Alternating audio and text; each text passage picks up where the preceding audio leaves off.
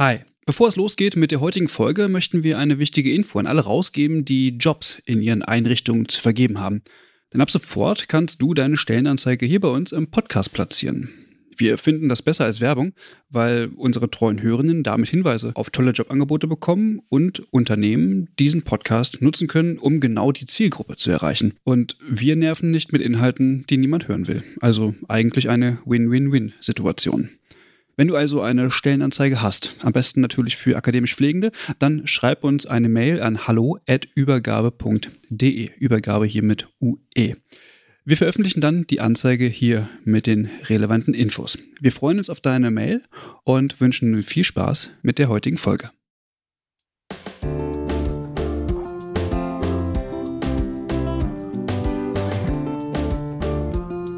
Herzlich willkommen zur Folge 59 des Pflegeupdates.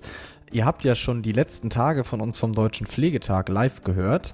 Ähm, den greifen wir gleich auch nochmal ganz kurz auf. Wir haben aber noch viele andere spannende Themen wieder für euch vorbereitet. Ich bin aber nicht alleine. Ich habe den Lukas und die Michelle dabei. Moin Lukas. Moin Max. Hi. Ja Max, du hast es ja schon gesagt, wir haben wieder spannende Themen vorbereitet.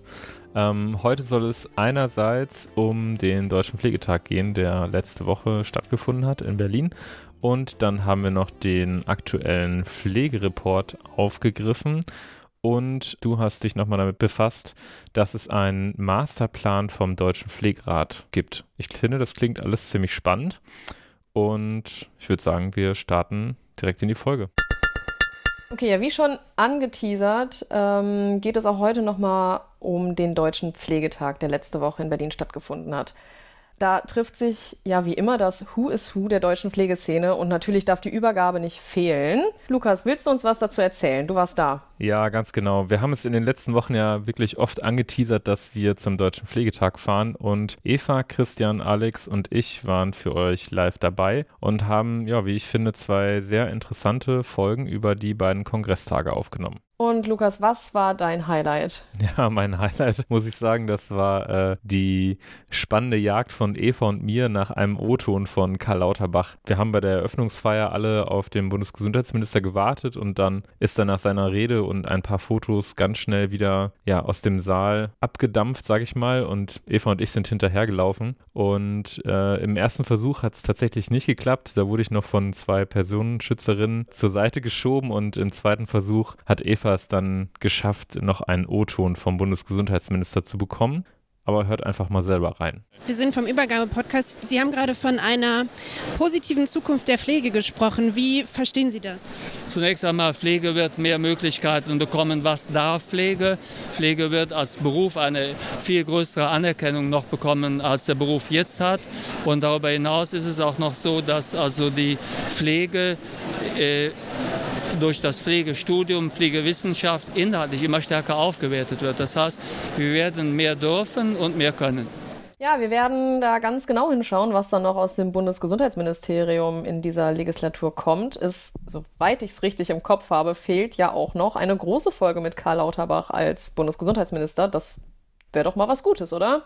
Ja, das scheint ja noch ein bisschen scheu zu sein vor unserem Mikrofon, aber wir bleiben da auf jeden Fall dran. Aber ganz ehrlich, ihr beiden, ich glaube, ihr habt da ganz schön was verpasst in Berlin. Ähm, der Deutsche Pflegetag, das finde ich ist ein absolutes Muss für jeden, ja, der beruflich Pflegender ist in Deutschland. Es ist einfach total inspirierend und man trifft so viele Menschen, die für diesen Beruf brennen und diesen Beruf auch voranbringen wollen. Am ersten Abend wurde dann noch der Deutsche Pflegepreis in verschiedenen Kategorien vergeben und wir hatten am nächsten Tag ähm, die Möglichkeit, mit der Preisträgerin Elisabeth Kernwächter zu sprechen, die für ihre Verdienste um die Pflege in Deutschland geehrt wurde. Und ich habe sie dann gefragt, was sie denn mitnimmt vom Deutschen Pflegetag. Dass eine gute Stimmung hier herrscht und dass alle sich verabschieden wollen von den tradierten Begrenzungen der Vergangenheit und dass sie alle, die hier waren oder immer noch sind, ähm, Strukturen verändern möchten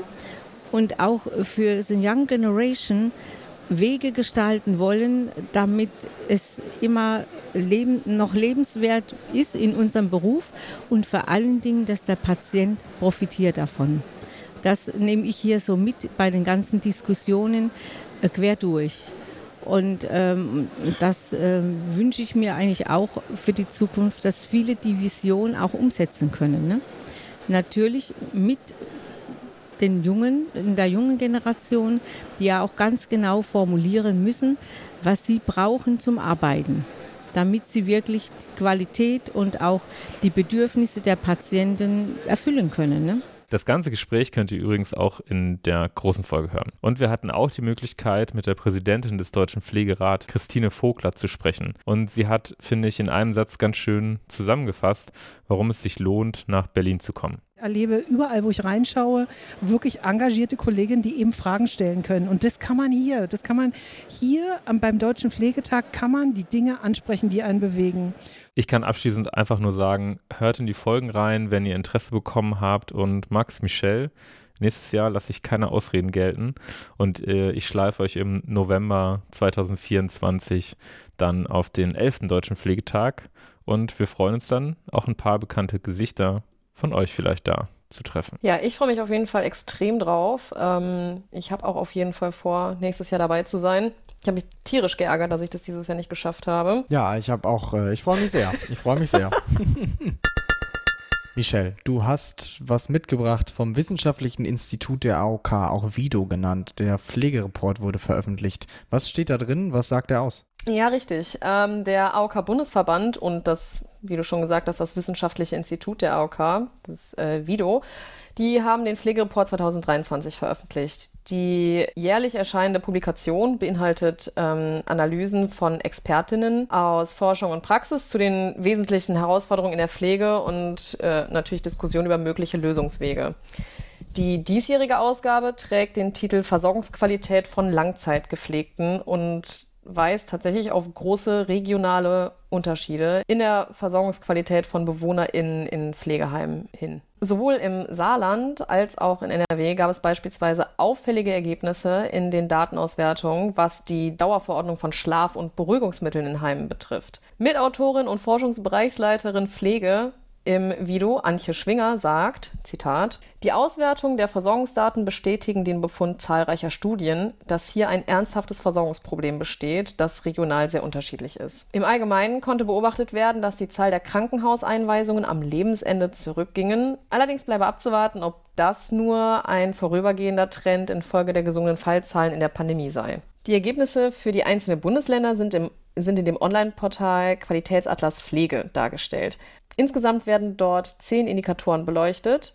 Neben der bereits genannten Dauermedikation von Schlaf- und Berührungsmitteln unter anderem also noch Krankenhauseinweisungen von Demenzerkrankten aufgrund von Flüssigkeitsmangel, fehlende augenärztliche Versorgung bei Diabetes, das Auftreten von Dekubitus, die gleichzeitige Verordnung von neun oder mehr Wirkstoffen oder die Häufigkeit besonders kurzer Krankenhausaufenthalte von bis zu drei Tagen. Für die Analysen wurden aus den elf AOKs in Deutschland äh, Daten der Kranken- und Pflegekassen miteinander verknüpft und laut Vido seien insgesamt rund ein Drittel der Bevölkerung in Deutschland bei einer AOK versichert. In die Analyse eingeflossen sind Daten von insgesamt 350.000 PflegeheimbewohnerInnen in einem Alter von über 60 Jahren. Natürlich haben wir euch das und auch noch weitere Informationen wie immer in den Shownotes verlinkt. Der Deutsche Pflegerat, also die berufspolitische Stimme der Pflegenden und der Hebammen, hat anlässlich der ersten Lesung, wir haben ja da bereits darüber berichtet in der Folge 56 des Pflegeupdates, des Pflegestudiums Stärkungsgesetzes eine Stellungnahme zur Zukunft der akademischen Pflege in Deutschland veröffentlicht. Max, was sagt denn der Deutsche Pflegerat? Unter dem Titel Der steinige Weg zum Pflegestudium in Deutschland braucht ein Masterplan zu Pflegebildung und Pflegewissenschaft, der hätte es auch ein bisschen prägnanter treffen können, hat der DPR eine Pressemitteilung veröffentlicht, die die Wichtigkeit der akademischen Pflege in Deutschland unterstreichen soll. Das Pflegestudiumsstärkungsgesetz sei nur ein Nachbesserungsgesetz, um die im Pflegeberufegesetz sowieso festgelegte theoretische Möglichkeit, primär qualifizierend zu studieren, in der Pflege dann auch tatsächlich umsetzbar zu machen. So Christine Vogler, die Präsidentin des DPR. Wir haben sie vorhin ja auch schon im O-Ton gehört. Weiterhin fordert der DPR in Person von Christine Vogler die Implementierung durchlässiger und bundesweit gültiger Pflegebildungsstrukturen, von der Pflegefachassistenz bis hin zur Professur. Weiterbildungsangebote und Studiengänge an Hochschulen müssen ausgebaut werden. Der Föderalismus sei hier nicht hilfreich. Die gesamte Gesetzgebungskompetenz der Pflegebildung gehört nach Sicht des DPR in die Verantwortung des Bundes. Außerdem fordert der DPR eine Neustrukturierung bei heilkundlichen Maßnahmen, da haben wir gerade auch schon von Karl Lauterbach was zugehört, sodass diese auch durch Pflegende erfüllt werden können. Um diese Maßnahmen zu steuern, bedarf es einem Masterplan Pflegebildung und Pflegewissenschaft, so Vogler. Und was sind die wichtigsten Forderungen ähm, des Deutschen Pflegerates? Ich zitiere einfach mal die in den Show Notes angehängte Pressemitteilung. Da werden nämlich acht Punkte festgelegt. Das ist einmal erstens, dem Mangel an Pflegepersonal muss mit nachhaltigen Reformen zur Stabilisierung des Gesundheitssystems und seiner Strukturen begegnet werden. Zweitens, benötigt werden durchlässige und bundesweit gültige Pflegebildungsstrukturen. Etabliert werden muss ein Masterplan Pflegebildung und Pflegewissenschaft. Drittens, umgesetzt werden muss ein allgemeines Heilberufegesetz, in dem Vorbehaltsaufgaben nach Qualifizierungsgraden differenziert abgebildet werden. Viertens, die Standardberufspositionen der Pflege sind zu modernisieren. Das gesellschaftliche und pflegerische Verständnis von Geschlechtsidentität ist weiterzuentwickeln. Fünftens, digitale Lerninhalte sowie Lerninhalte und Anlässe für den Erwerb von transkategorialen Kompetenzen und Kompetenzen für berufspolitisches Engagement und nachhaltige Entwicklung müssen fester Bestandteil der Pflegeausbildung und des Pflegestudiums sein. Sechstens, die gesamte Gesetzgebungskompetenz der Pflegebildung gehört in die Verantwortung des Bundes. Siebtens, bereitzustellen ist eine zeitnahe angemessene Finanzierung aller Bildungsmaßnahmen bei Abkopplung von den finanziellen Eigenanteilen. Und achtens, die theoretische und praktische Pflegebildung sind attraktiv zu gestalten. Die Patientinnensicherheit muss gewährleistet sein. Gesichert werden muss eine qualitativ hochwertige Lernzeit in der Praxis. Das fasst, finde ich, nochmal ganz gut zusammen, äh, wofür der DPR steht. Die haben im Rahmen des Deutschen Pflegetags auch noch ein Positionspapier veröffentlicht. Das hängen wir auch gerne noch an. Und jetzt fassen wir noch mal kurz zusammen, was sonst so passiert ist. Nach fast 20 Jahren ist in Fallenda die einzige pflegewissenschaftliche Fakultät in Deutschland geschlossen worden. Das war bereits 2021 äh, veröffentlicht worden. Dazu gibt es eine Übergabefolge, die verlinken wir euch gerne. Und die Fakultät ist jetzt am 25. und 26.09. mit einer Abschlussveranstaltung endgültig geschlossen worden. Anlässlich des Deutschen Pflegetages wurde auch eine Forsa-Umfrage zum Thema Pflege veröffentlicht. Der Robert Bosch Health Campus, eine Einrichtung der Robert Bosch Stiftung, hat die Forsa-Gesellschaft beauftragt, ähm, eine deutschlandweite Befragung zum Thema Pflege durchzuführen. Die Ergebnisse wurden auch in der Eröffnungsrede des Deutschen Pflegetages kurz vorgestellt. Eine der wichtigen Erkenntnisse war beispielsweise, dass 92 Prozent der Befragten eher weniger oder gar kein Vertrauen in die Politik in Bezug auf eine qualitativ hochwertige und bezahlbare pflegerische Versorgung haben. Die genauen Ergebnisse der Umfrage haben wir euch nochmal in den Show Notes verlinkt. Da sind tatsächlich ein paar sehr interessante Ergebnisse dabei. Bei der Deutschen Gesellschaft für Fachkrankenpflege und Funktionsdienst, der DGF, sind zwei Dinge passiert. Zum einen wurde ein neuer Vorstand gewählt, an der Spitze ist jetzt Dominik Zergiebel und außerdem übernimmt die DGF die Zertifizierung für die angehörigenfreundliche Intensivstation. Ja, ihr Lieben, da sind wir wieder am Ende der Folge angekommen und eigentlich haben wir gar nicht mehr so viel zu besprechen. Ihr beiden habt ja schon gesagt, dass ihr nächstes Jahr mit auf den Deutschen Pflegetag kommt. Wir können dich auf jeden Fall nicht nochmal ohne uns dahin gehen lassen. Jetzt hier es haben alle live mitgehört. Nächstes Jahr gibt es keine Ausreden. Nein, uns bleibt eigentlich nur zu sagen, ähm, euch eine gute Zeit und wir hören uns bald wieder. Das letzte Wort, nachdem wir uns verabschiedet haben, gehört tatsächlich ähm, Ilka Mildner von der Pflegekammer NRW die haben wir auch noch auf dem Deutschen Pflegetag getroffen und sie hat eine kleine Botschaft an alle Pflegenden aus Nordrhein-Westfalen. Bis dahin, ciao. Tschüss. Ciao. Hallo zusammen, mein Name ist Ilka Mildner und ich bin Vorstandsmitglied der Pflegekammer NRW. Dort bin ich zuständig für das Ressort Partizipation und Mitgliederbefragung. Und dieses Jahr werden wir zum Herbst hin eine Mitgliederbefragung durchführen. Und zwar geht es da um die Berufszufriedenheit unserer Kolleginnen und Kollegen. Die Befragung wird am 30.10. starten und mit den Ergebnissen der Umfrage wollen wir natürlich dann Maßnahmen ableiten und haben natürlich dann auch wieder eine gute Position gegenüber der Politik und können dort unsere wichtigen Punkte gut geltend machen.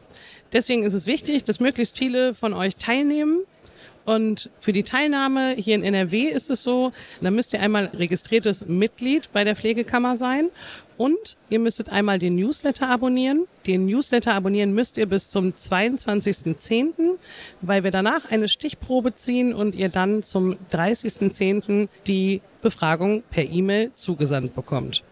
Dann habt ihr vier Wochen Zeit, um an der Befragung teilzunehmen. Und das Ganze wird dann ausgewertet vom Allensbach-Institut und wir erwarten die Ergebnisse, die wir dann präsentieren im ersten Quartal 2024. Ich sage schon mal vielen Dank und wir freuen uns auf viele teilnehmende und spannende Ergebnisse.